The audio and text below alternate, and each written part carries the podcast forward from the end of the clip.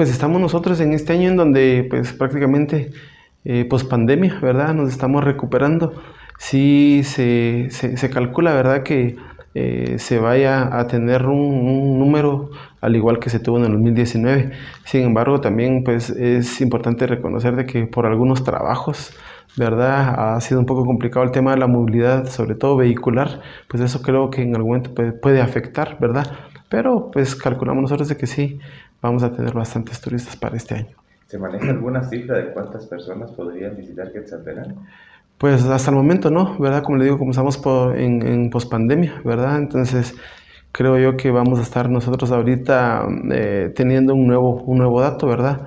Aunque pues eh, calculamos de que sí es posible, ¿verdad? De que la gente se nos deje venir.